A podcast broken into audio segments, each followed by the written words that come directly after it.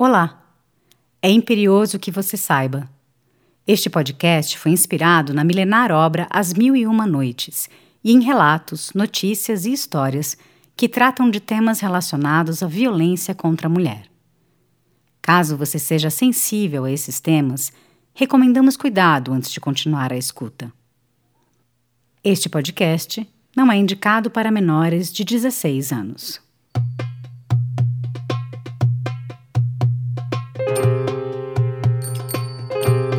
Episódio 3 Julanar e a Mulher Encarcerada.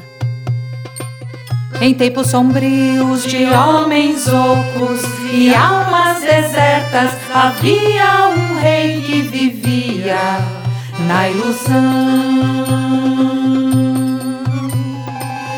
No meio de sedas e concubinas, divinos manjares, não suspeitava que tudo era em vão.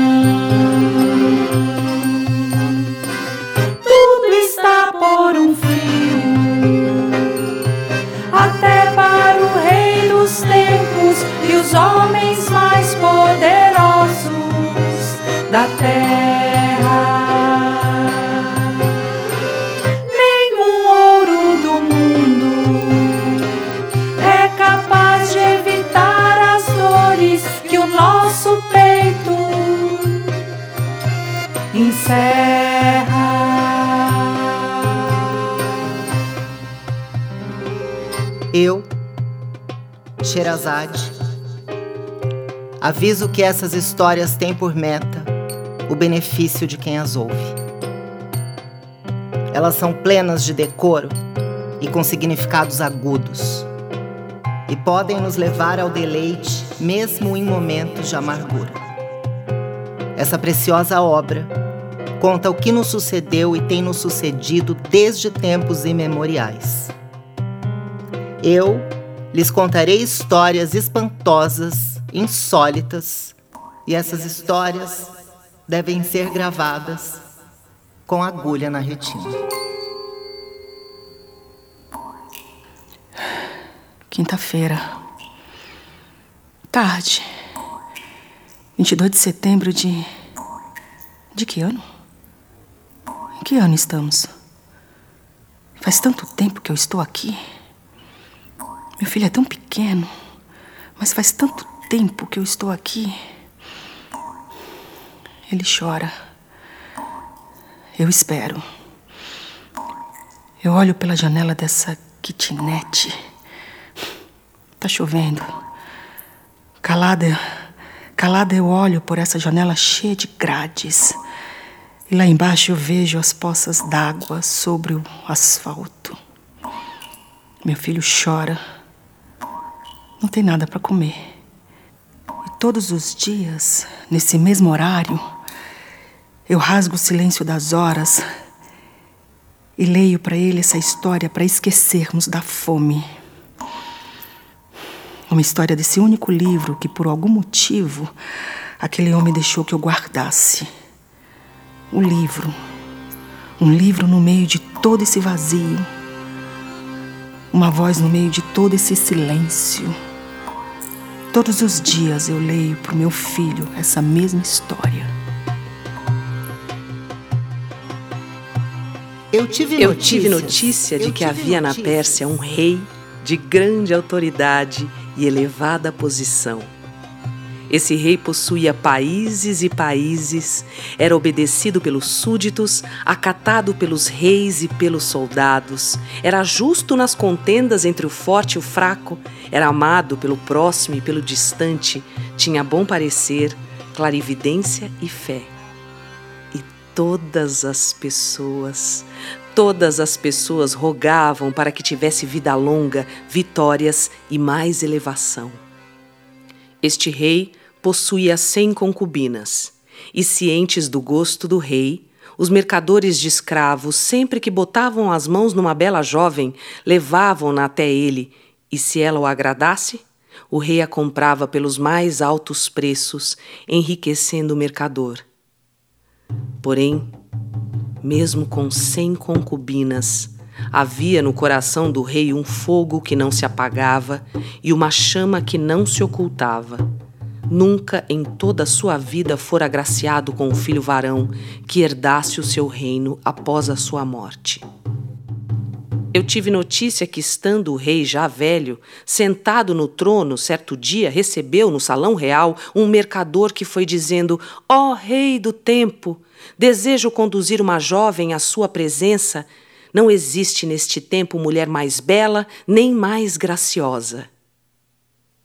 E quando o mercador entrou com ela, o rei viu uma jovem alta como uma lança enrolada num manto de seda com brocados de ouro, e ao ver seu rosto descoberto pelo véu, o rei viu que era ainda mais bonita que um bordado e que faria vergonha à lua se esta aparecesse.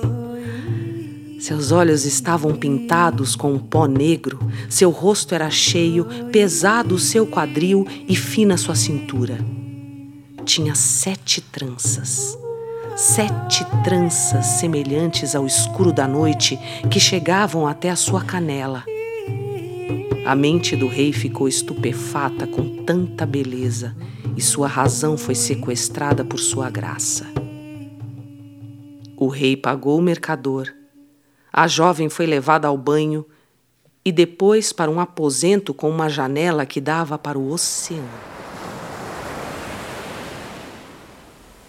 Ao anoitecer, o rei foi ter com ela e a viu parada diante da janela, olhando para o mar.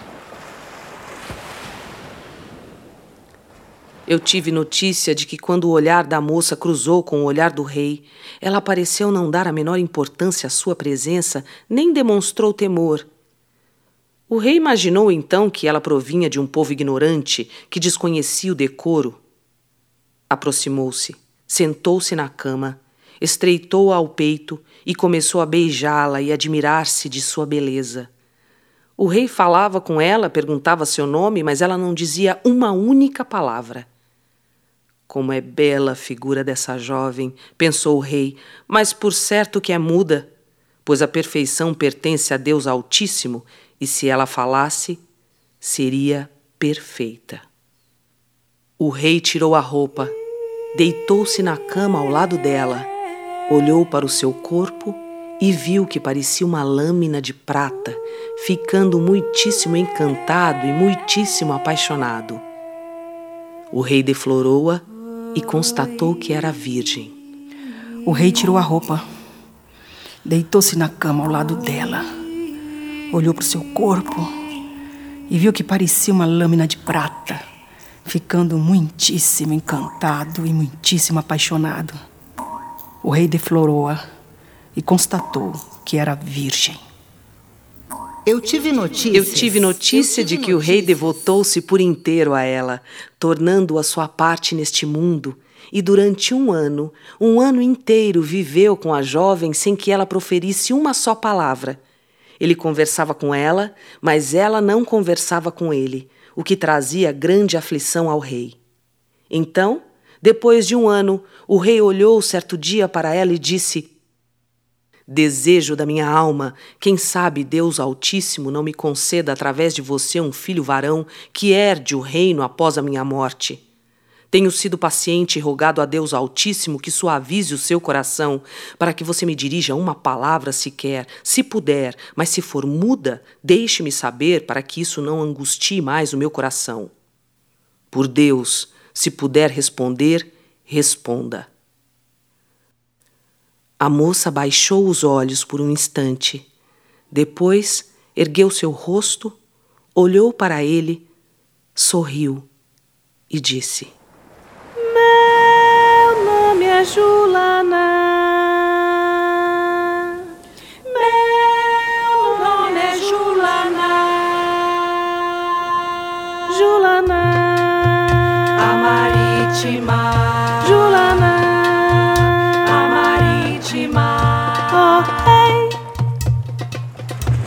Saiba que sou forasteira, vinda de lugares distantes. Coração está dolorido. Deixei minha família,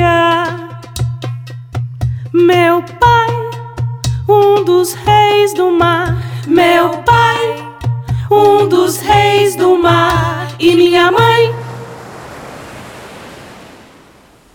Minha mãe, minha mãe tem origem nas mulheres do mar.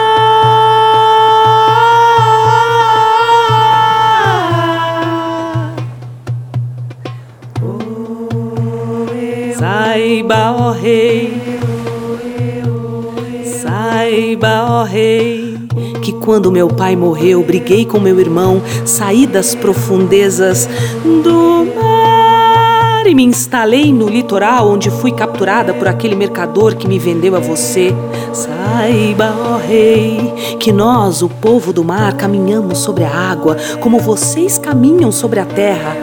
A água não nos faz mal, abrimos os olhos debaixo da água, enxergamos o céu, o sol e tudo quanto há sobre a terra. Saiba, ó rei, que nas profundezas do mar existem comunidades, espécies, raças, tantas quanto há sobre a terra e mais ainda. Saiba, ó rei, que estou grávida de ti, estou grávida de ti e o dia de dar à luz se aproxima. Por isso quero trazer minha mãe, minhas primas e meu irmão para que eles me vejam, vejam que estou aqui, que estou grávida de ti e que você é um dos reis da terra. Ademais, as mulheres daqui da terra não saberão ajudar uma mulher do mar a dar à luz.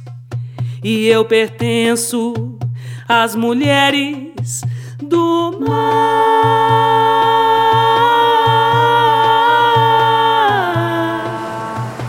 Depois que contou sua história, Julanar foi até a janela e começou a falar em direção ao oceano em uma língua que o rei não compreendia. O mar se encheu de espuma e cindiu, e o rei então viu o irmão, a mãe e as primas de Julanar caminharem sobre as águas em direção ao castelo. E quando viram Julanar, seus familiares saltaram do mar como pássaros e disseram: Ó oh, Julanar! Por Deus que a sua ausência tornou o mundo para nós insustentável. Julanar contou tudo o que tinha lhe sucedido e que estava grávida.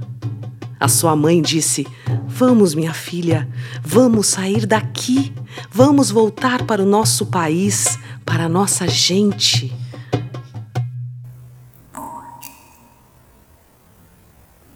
Meu filho chora. Todos os dias eu me calo.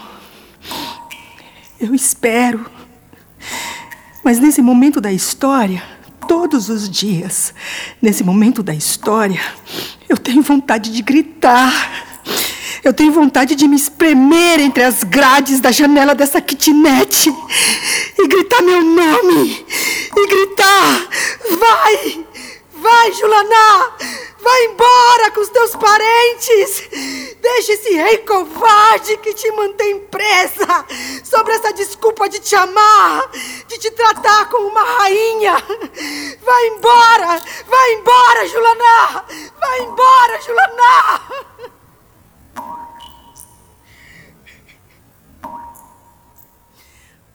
Notícia publicada no site G1 no dia 23 de setembro de 2022. Uma mulher de 25 anos e o filho dela, uma criança de 6 anos, foram resgatados de uma kitnet em que eram mantidos em cárcere privado, em Cariacica, na Grande Vitória. O local tinha janelas e portas gradeados e não havia comida para eles. A Polícia Civil foi ao local depois de uma denúncia anônima e relata que os dois estavam em condições insalubres. A mulher resgatada disse que vivia com um companheiro que a agredia e ameaçava matá-la. A delegada responsável pelo caso disse: ela informou que frequentemente sofria ameaças de morte, que ele dizia que a mataria caso ela fosse embora de casa. Informou também que já sofreu agressões físicas e não soube detalhar por quanto tempo estava em cárcere privado. A polícia fez buscas no local, mas não encontrou o suspeito. Foi aberto um inquérito para investigar o caso. A mulher e a criança foram encaminhadas para a casa de familiares.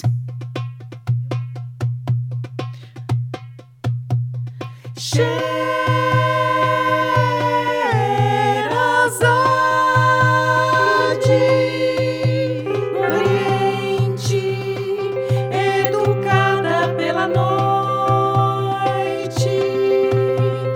Meu nome é Sherazade.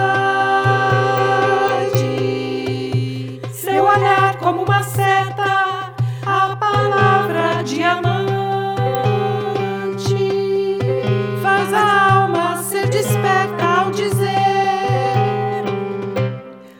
Abre-te, Sésamo. pela boca dos amantes. Enganar a morte certa, fiar reinos de justiça. E a aurora me alcançou. E como a tradição manda, as histórias só podem ser contadas entre o crepúsculo e o nascer do sol. Tive que interromper minha narrativa. Na próxima noite, se for poupada e viver, lhes contarei uma nova e espantosa história.